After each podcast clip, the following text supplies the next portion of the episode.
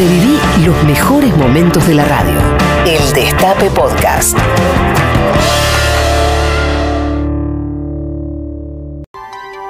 ¡Ay, Toquiño! Acuarela, combinación de colores.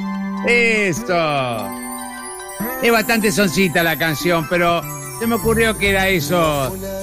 Tenía que ver con algo del, eh, de la combinación de colores, de forma, de transformar los lugares, de transformarse uno y de involucrar al día de hoy que es el artista plástico.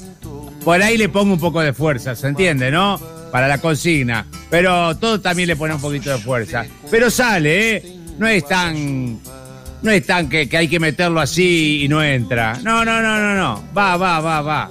Mira, en mi casa, que en mi casa vivía un pasaje para 1658, eh, eh, el pasaje de los perros, eh, Casa Eva Perón, Villa María Selva, su nombre ya lo dice todo, un barrio de Santa Fe. Eh, mi mamá era profesora de serigrafía y grabado. Mi hermana decoraba unas tortas bárbaras. La Estela salió artista plástica. Artista plástica. Yo soy un croto, pero me la rebusco muy bien en, en platar. Yo emplato bien.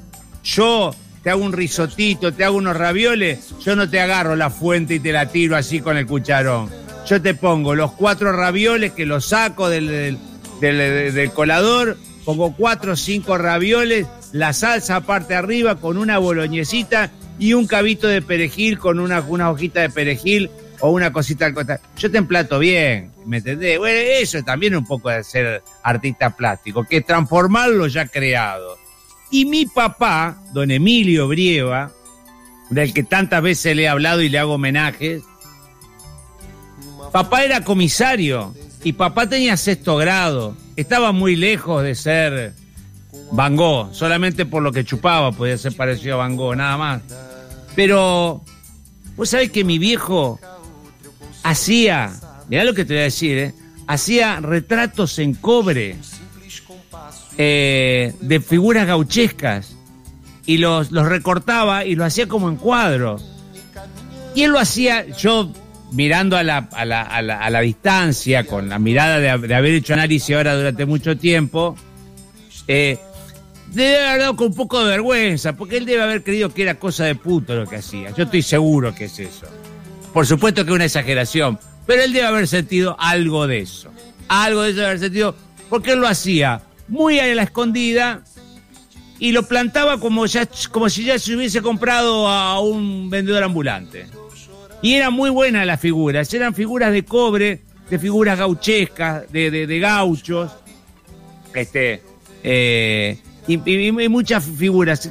Compraba la lámina de cobre, la tallaba y la pintaba y le hacía colores. Mi viejo, sexto grado, eh, yo trabajaba así.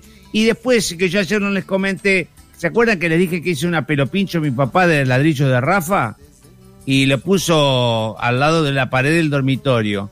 Y en, y un costadito hizo una gruta con una virgen, todas con piedritas así, y portland, y fue haciendo todo como una gruta de una, virgen.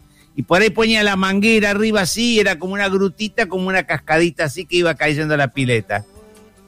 Era, era el Mediterráneo peronista, ¿me entendés? Era la pileta, era, era la pileta de un all inclusive peronista, ¿me entendés? En la manguera se veía la manguera por ahí, ¿me entendés? Y por ahí él le tiraba un foquito, un foquito, un foquito a la noche, le tiraba un foquito y era, era el, el Hotel Atlantis de Bahamas, ¿me entendés? Para él.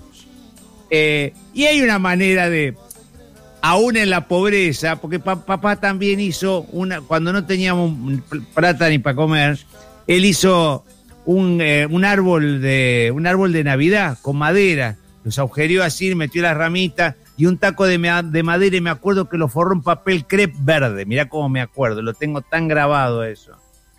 Y hay una manera, por más que alguno me diga yo no soy artista plástico, yo soy pintor de brocha gorda, hay una manera de recrear o de transformar lo ya creado con un poquito de, de, gusto, si se quiere. ¿Me, me entendés? Eh, el peronismo es cocinar con lo que hay en la heladera, tampoco es, tampoco esto es bruto. Hay una, una estética, hay una, una cosa linda que uno le- le pone, como una gracia que uno le pone a lo que no tiene tanta gracia sería.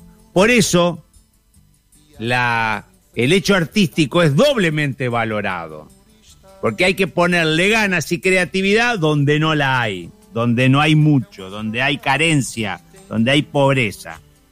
Entonces, ¿eh? ¿Qué tal? ¿Le gusta? Salió más o menos bueno el cuento, le puse mucha gana. Hay un artista plástico en cada uno de nosotros. El Destape Podcast. Estamos en todos lados.